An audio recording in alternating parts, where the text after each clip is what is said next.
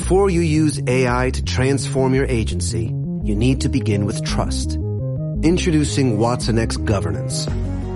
Helping you govern any AI as data, models, and policies change so you can scale it responsibly. Let's create AI that begins with trust with Watson X Governance. Learn more at ibm.com slash federal. IBM. Let's create.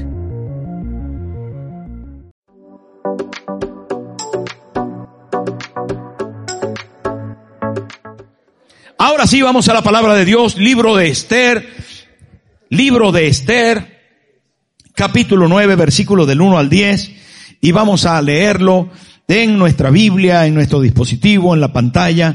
Vamos a leerlo y dice así, en el mes duodécimo, que es el mes de Adar, a los trece días del mismo mes, cuando debía ser ejecutado el mandamiento del rey y su decreto, el mismo día en que los enemigos de los judíos esperaban enseñorearse de ellos, sucedió lo contrario porque los judíos se enseñorearon de los que los aborrecían. Los judíos se reunieron en, sus ciudades, en todas las provincias del rey Asuero, para descargar su mano sobre los que habían procurado su mal, y nadie los pudo resistir, porque el temor de ellos había caído sobre todos los pueblos. Y todos los príncipes de las provincias, los sátrapas, capitanes y oficiales del rey apoyaban a los judíos porque el temor de Mardoqueo había caído sobre ellos. Pues Mardoqueo era grande en la casa del rey y su fama iba por todas las provincias. Mardoqueo iba engrandeciéndose más y más. Y asolaron los judíos a todos los enemigos a filo de espada y con mortandad y destrucción e hicieron con sus enemigos como quisieron. En Susa, capital del reino, mataron y destruyeron los judíos a 500 hombres. Mataron entonces a Parsandata, a Dalfón, Aspata, Porata, Adalía, Aridata, Parmasta, Arisai, Aridai y Baisizata. Baisata. Diez hijos de Amán, hijos de Amedata, enemigos de los judíos, pero no tocaron sus bienes. Hoy vamos a hablar acerca de destruyendo los hijos de Amán. El libro de Esther es un libro fascinante. No solo me lo he leído entero en estos días, sino que lo he repasado, lo he vuelto a ver, lo he vuelto a mirar. Lo he leído con pasión, lo he leído con admiración, lo he leído con detalle, me he puesto a estudiar y, y varias horas he estado eh, muchas horas he estado con el, libro de Esther y es definitivamente eh, cautivador, es, extraordinario.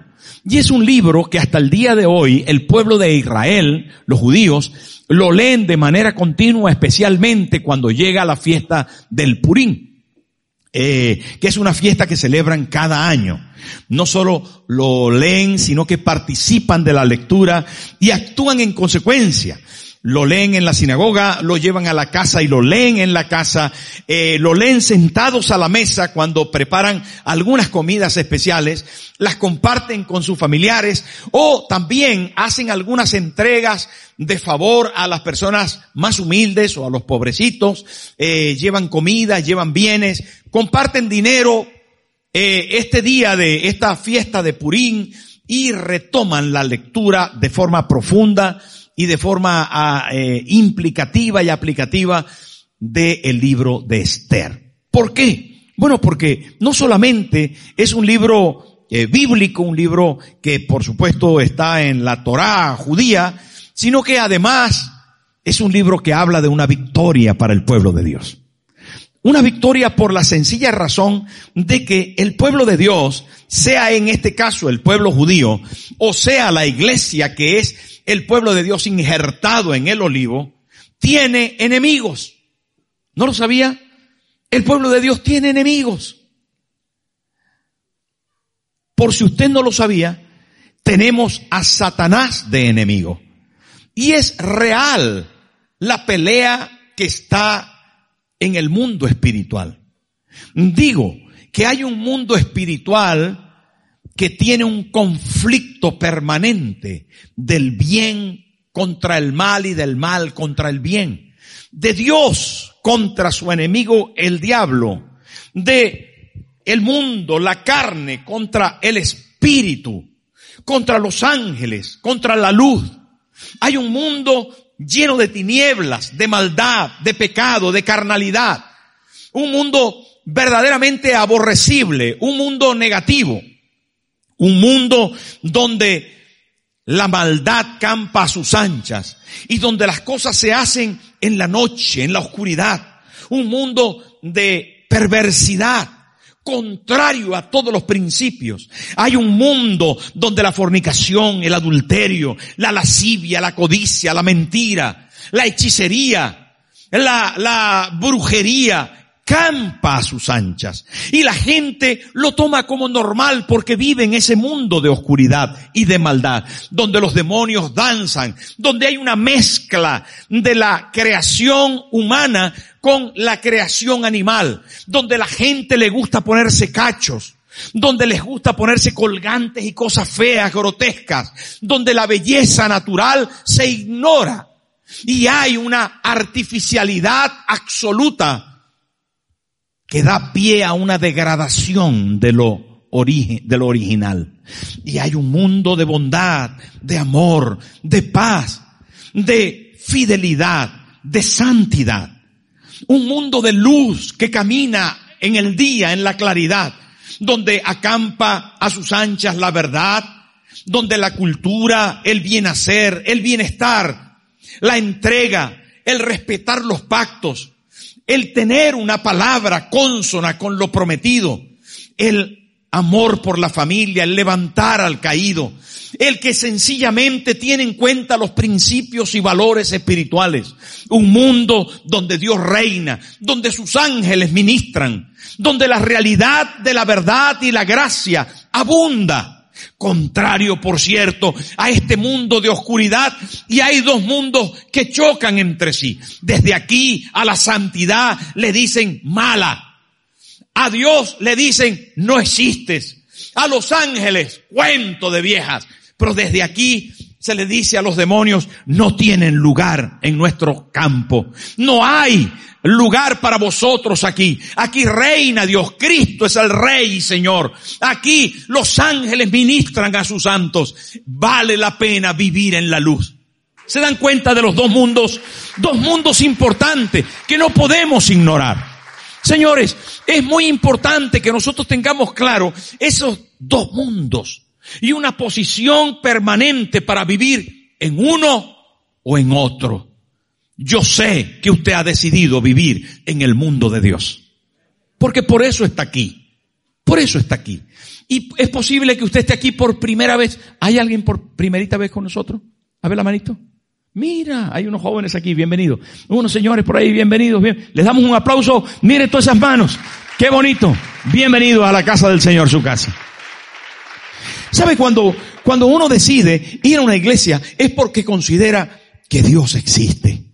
que hay un pueblo que, que Dios tiene, que hay cosas bonitas de verdad que están sucediendo de el cielo para la tierra, que hay un mundo de bondad, de luz, de gracia donde Dios reina. Y eso es tan especial porque algunas veces lo ignoramos. Pasamos por el camino de la vida sin decir, bueno, esto es lo que hay. Porque no todo lo que se ve, no todo lo que se ve Repito, no todo lo que se ve solo es real. Hay cosas reales que no se ven. Hay un, quiero decir que hay un mundo espiritual que no vemos, pero que existe. Mire, al respecto del pueblo de Dios, de los judíos, ¿usted se ha preguntado alguna vez por qué han sido tan perseguidos en la historia? Si nos remontamos al tiempo antiquísimo, nos damos cuenta que hubieron tribus que se levantaron contra los judíos. Se levantaron contra el pueblo de Israel. Pero para recordar algunas cosas que son para todos mm, seguramente evidentes, recordemos a Faraón cuando decidió matar a los niños pequeños en Israel, ¿se acuerdan? Porque estaban creciendo mucho y Faraón dijo a las parteras que mataran a los niños. Y de hecho se cumplió en algún caso que tiraron los niños recién nacidos, los varones, al río. Y Moisés se escapó, ¿lo recuerda? Pero eso no se quedó allí. Con el tiempo se levantaron otros malvados para acosar a los niños No sé si recuerda el Día de los Inocentes. Bueno, se celebra el Día de los Inocentes porque Herodes, el malvado Herodes, decidió matar a los niños pequeños cuando los reyes dijeron que había nacido un rey entre los judíos. ¿Se acuerdan? Y él decidió, y por eso viene el Día de los Inocentes, porque esos inocentes fueron asesinados en el tiempo de Herodes. Pero ¿quién va a olvidar de la historia al malvado Hitler?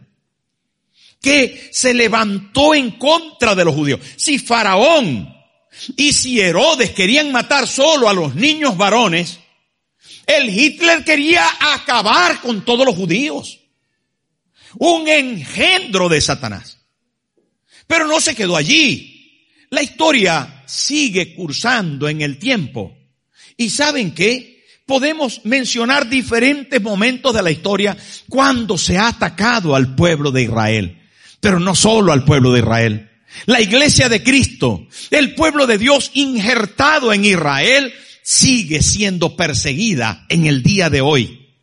Algunos gobiernos, estados, presidentes, dictadores siguen persiguiendo la iglesia de Dios. Y atención, que no los tenemos muy lejos. También hay gente en nuestra hermosa España que persigue a la iglesia de Cristo. No se crea que no hemos aguantado persecución y señalamientos. Pero nosotros estamos acostumbrados a conocer que se libra una batalla espiritual cuando servimos al Señor, que tenemos un archienemigo y que el diablo siempre querrá el mal de la iglesia. Solamente que un día, un día, la cruz que levantó Satanás para matar a Cristo sirvió de plataforma de lanzamiento para el domingo de resurrección. ¿Saben que Satanás está vencido. Y la Biblia dice que Dios nos ha dicho que somos más que vencedores. Más que vencedores. No hay nadie que pueda contra el pueblo de Dios. Porque la palabra está clara cuando dice si Dios con nosotros. ¿Quién contra nosotros? El Señor está con nosotros. Así que no tengas miedo. No tengas miedo de ser el pueblo de Dios. Nosotros hemos sido declarados más que vencedores. La victoria nos pertenece. Ahora tenemos que tener claro que estamos en una batalla y que tenemos que armarnos de la fuerza espiritual, de la capacidad espiritual. Saben que el libro de Esther es una, eh, es un libro extraordinario donde aparecen personajes, símbolos de los eh, sucesos actuales de la realidad bíblica en todo su contexto generalizado. Por ejemplo, aparece un personaje que se llama el rey. El rey eh, em, de Persia, de Media y de Persia, que en este caso el libro de Esther lo menciona desde el principio y dice que el rey era Asuero. Este mismo Asuero es Jerjes. ¿Usted ha visto la película de los 300? Sale así, yo soy tal, un tío grandotote. Bueno, está caricaturizado, ¿no? Pues sale así grande. Me imagino que Jerjes no era así de grande. Sino, pues sale un poco carica. Pero era el mismo Jerjes. Con ese Jerjes, que es Asuero de la Biblia, se casó la reina Esther, que era judía, pero él no sabía. Y que el tío se llamaba Mardoqueo. Entonces, en toda esta historia real, bíblica, histórica, aparece Jerjes y da la figura de Dios. Aparece Esther, que es la figura de la iglesia. Aparece Mardoqueo, que es la figura de Cristo. Aparece, por ejemplo, Amán, que es la figura de Satanás están todos los personajes del día de hoy. Y es muy interesante. Si usted lo lee, se va a dar cuenta que todos, que todos son símbolos de lo que sucedería.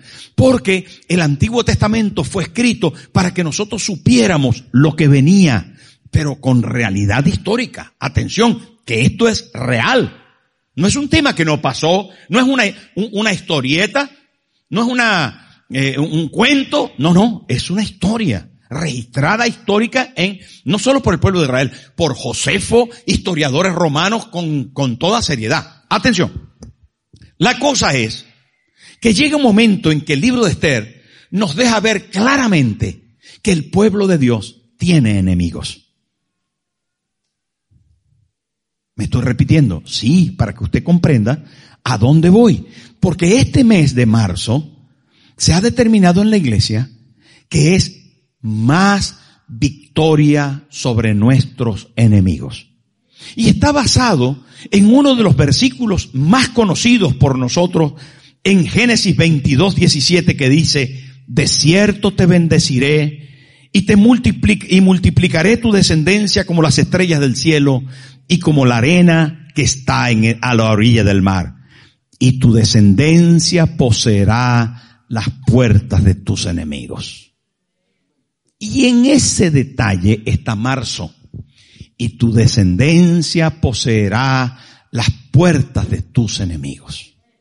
Saben, queridos hermanos, en el libro de Esther aparece en este contexto que los judíos tuvieron la oportunidad de defenderse contra los enemigos que se levantaron contra ellos.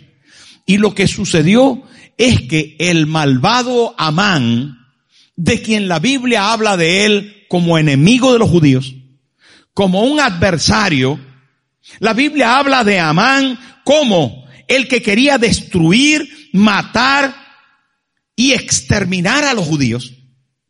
En el libro de Esther aparece Amán el perverso, el iracundo, que así traduce su nombre, dice que quería, que era enemigo, que era malvado, que era agageo. ¿Qué quiere decir esto? De una familia que viene de otro que se llamaba Amalek, que era un perverso, malvado, que ya se había levantado contra Israel en el libro de Samuel. ¿Saben qué? Lo que quiero decir con esto es que Amán, el malvado, el adversario de los judíos que quería su mal, había planeado, siendo el primer ministro de Persia, no era el rey, era el primer ministro de Media y Persia, y había planeado matar a Mardoqueo, que era judío. Y entonces, pero le pareció poco matar solo a Mardoqueo, sino quería exterminar con todos los judíos del imperio. De manera que preparó una horca de 25 metros de altura. ¿Usted sabe lo que son 25 metros de altura? Aquí, hermano, esto no alcanza ni este lado menos. Entonces aquí no alcanza, aquí tiene que haber desde el suelo hasta arriba, pueden haber qué, seis metros.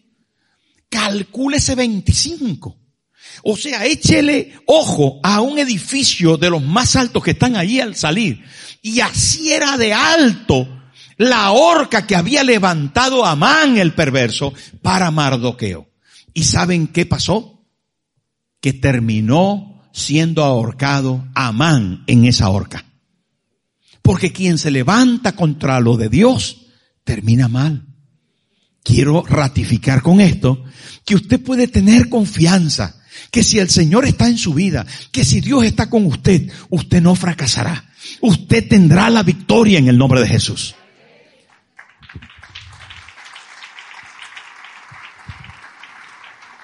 Repito que Amán era Agageo, por lo tanto, Amalecita, de los malos de Amalek, los que son belicosos, espíritu ladrón, espíritu con, eh, que te roba la pasión, los sueños, que te roba las finanzas, espíritus antagónicos a Dios. La vida de Amán fue un fracaso total, porque cuando esperaba, como les dije, destruir a Mardoqueo, fue ahorcado él. Pero la historia registra algo muy interesante. Y es que Amán tenía diez hijos. Cuando Amán murió, él dejó una herencia en sus hijos, no solo de maldad, sino de carácter. Y hablando con la pastora, que es a quien el Señor habló para poner esto en nuestras lecciones, de discipulado, que no se las debe perder y debe ahondar, y las trabajaremos durante este mes, nos dimos cuenta, eh, la pastora recibió la claridad de que Dios habría de darnos victoria sobre los hijos de Amán. Y esa fue una palabra de revelación. Fue una palabra para toda la iglesia. Les voy a dar victoria sobre los hijos de Amán. Y entonces la pastora comenzó a buscar y juntos hemos compartido acerca de este asunto. Y saben lo curioso e interesante es que los hijos de Amán tienen nombre y esos nombres tienen significados. Y no lo sabíamos.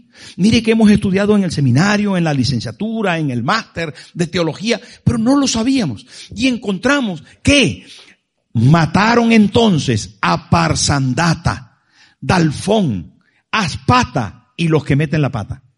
No, no dice ahí. Y ahí va mencionando todos los diez. Pero lo que quiero decir es que uno de los hijos de Amán, el primero, se llamaba, ¿cómo se llamaba?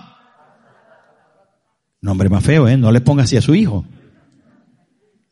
Pero Parsandata, ¿saben qué quiere decir? Distanciamiento de la palabra de Dios. También se puede traducir el que rompe el pacto.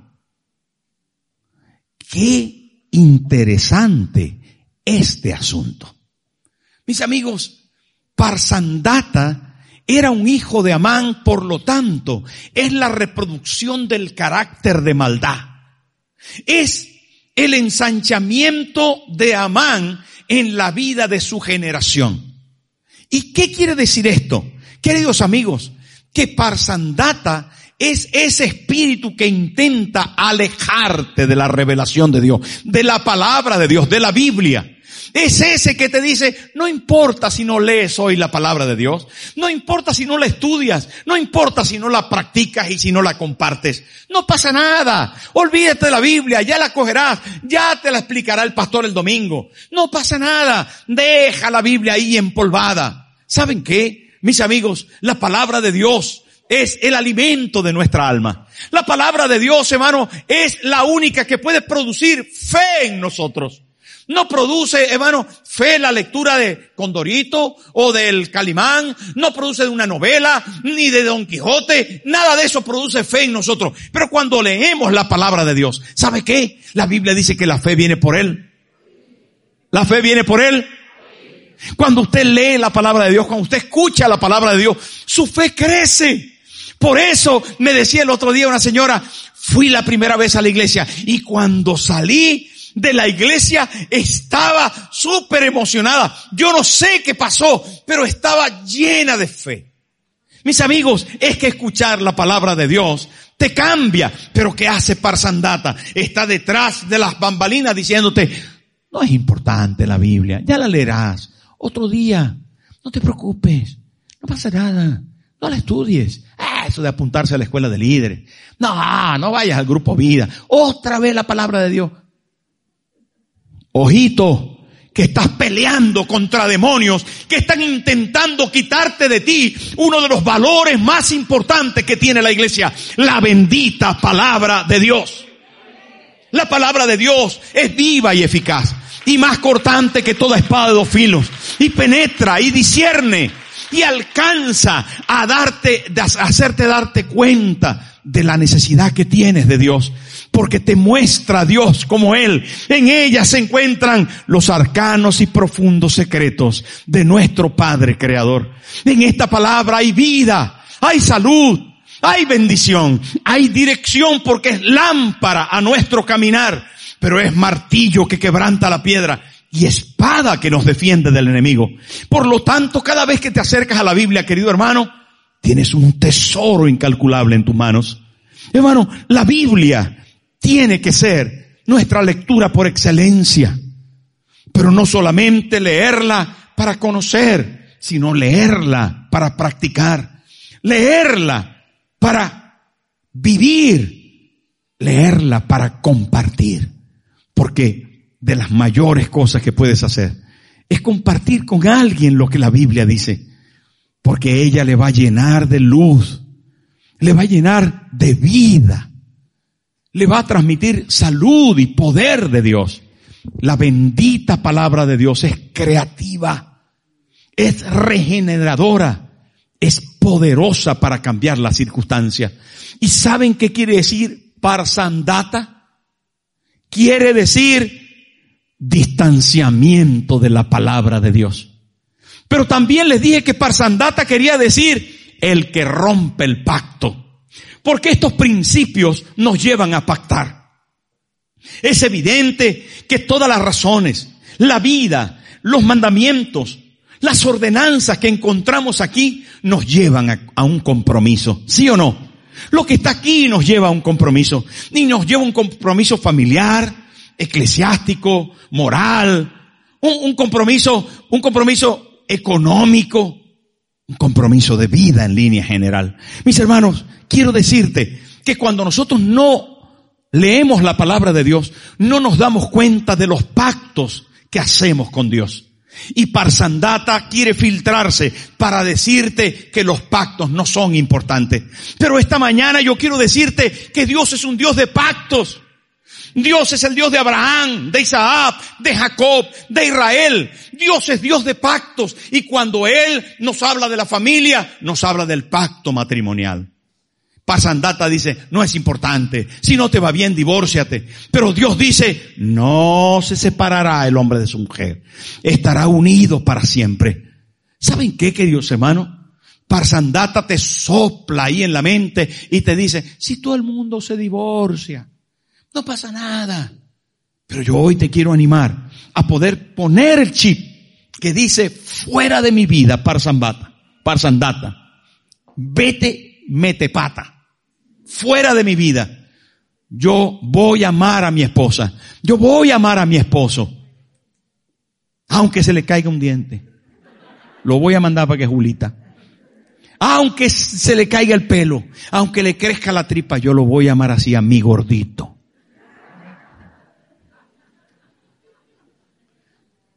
Yo voy a amar a mi esposa.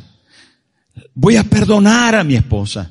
Voy a estar con ella porque he hecho un pacto delante de Dios y yo no soy de los que rompe el pacto matrimonial.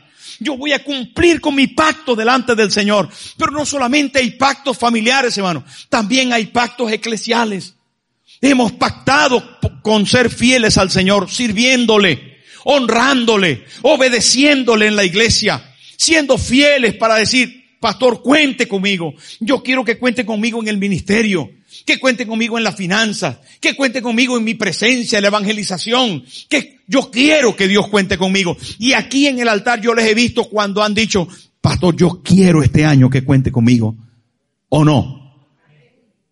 Cuando comenzó el año usted le dijo, Señor, cuenta este año conmigo. Y yo lo sé, que aquí somos sinceros, pero no rompa el pacto. No deje que Parsandata se filtre y diga, bueno, es que eso fue en un momento de emoción, es que eso ya pasó, es que ahora no tengo, es que ahora no puedo, es que ahora estoy ocupado. Dios está contando contigo. Dios está contando contigo. No dejes que se rompa el pacto que has hecho con tu Dios. Hay un pacto de fidelidad, de entrega. También hay un pacto de servicio. Dios está contando contigo para cada grupo vida, para cada reunión entre semana, para el discipulado. Dios está contando contigo. Tienes que despertar a valorar el pacto que tú has hecho con Dios, que tu vida le pertenece. Saben, hermano, cuando hablamos de pactos, necesitamos recordar que Dios pactó con Adán, diciéndole tienes que llenar la tierra de hijos. Y eso parece interesante para cualquier varón. No sé si para las señoras era tan interesante. Pero él se comprometió. Pero no solamente Dios pactó con Adán, también pactó con Noé. Y pactó con Abraham. Y pactó con David. Pero llegó un momento, hermano, en que Dios pactó con Jesús. Y a ese pacto le llamó el nuevo pacto en mi sangre. Y mi amigo que estás aquí, Dios pactó en favor de ti poniendo la sangre de su Hijo para el perdón de tus pecados.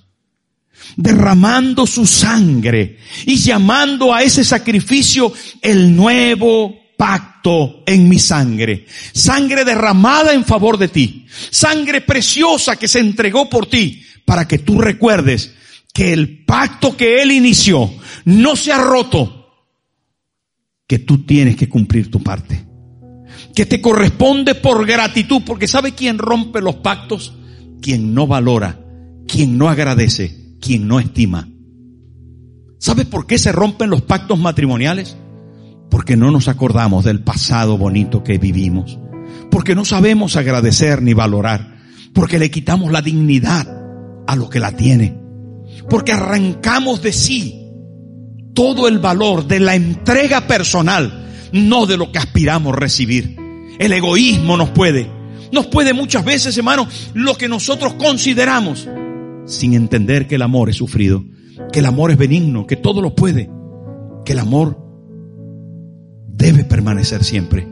Y cuando nosotros, hermano, amamos de verdad, cuando valoramos de verdad, nos rompemos los pactos. Y Jesús mantiene su pacto en favor de nosotros. Ahora, ¿por qué dar lugar a Parsandata? ¿Por qué permitir que un demonio se filtre en nuestra familia, en nuestra vida, en nuestra economía?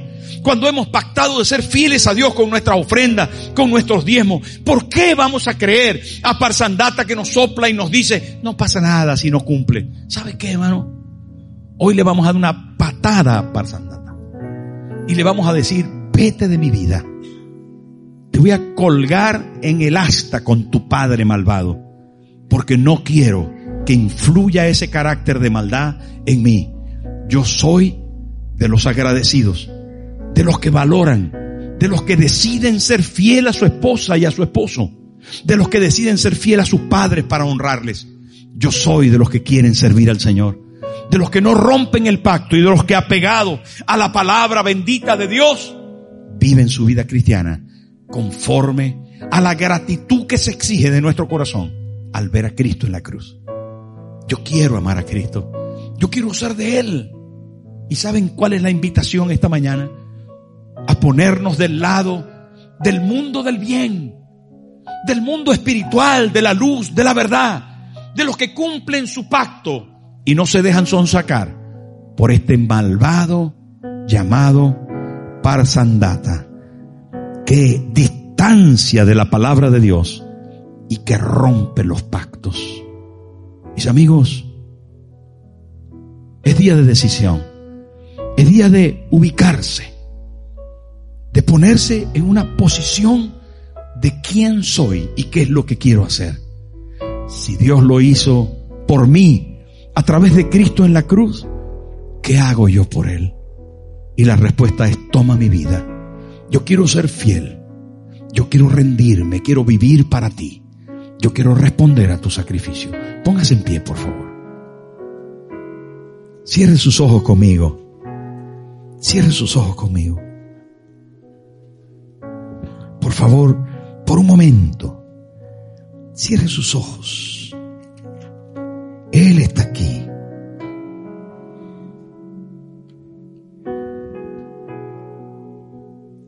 Cantidad de prejuicios vienen a veces vida, al pensamiento de las personas, porque no logramos comprender las situaciones espirituales que se viven. Pero esta mañana yo sé que Dios está aquí. Y que tú has de ubicarte con claridad, de tomar una identidad que te corresponde como hijo de Dios. Mi hermano, Qué interesante pensar que la batalla espiritual se libra desde un ejército. Si queremos que sea una batalla espiritual que termine en victoria, desde el ejército de la luz, desde el ejército del pacto con Dios cumplido, desde el ejército de amar su palabra, de estimar y valorar lo que Él es. Y hoy nos corresponde a nosotros. Si estás dispuesto a determinar que Parsandata no tiene lugar en tu corazón, diga conmigo, Padre Celestial, en esta mañana vengo a ti sabiendo que estoy librando una batalla espiritual. Hoy decido ser del escuadrón de la luz ser del grupo de los que te aman y te honran, Padre eterno. Hoy decido que la sangre de Jesús me limpia de todo pecado y que hay un pacto eterno firmado en mi favor. Hoy decido que Parsandata no tiene lugar en mi corazón ni en mi mente. que romper los pactos no es lo mío. Cumpliré mi pacto. Tendré la palabra de Dios como luz en mi camino. Tendré la palabra de Dios como el código de vida más importante. Hoy decido ser tuyo, Señor, para siempre. Tú eres mi Padre Celestial. Tú eres mi Dios. Y a ti voy a amarte y a servirte por el resto de mi vida. Gracias, Señor. Gracias por llegar hasta el final del mensaje de hoy. Si te ha gustado, te animamos a que te puedas suscribir, activar notificaciones y que puedas compartirlo con aquellas personas que creas que pueda ser de utilidad.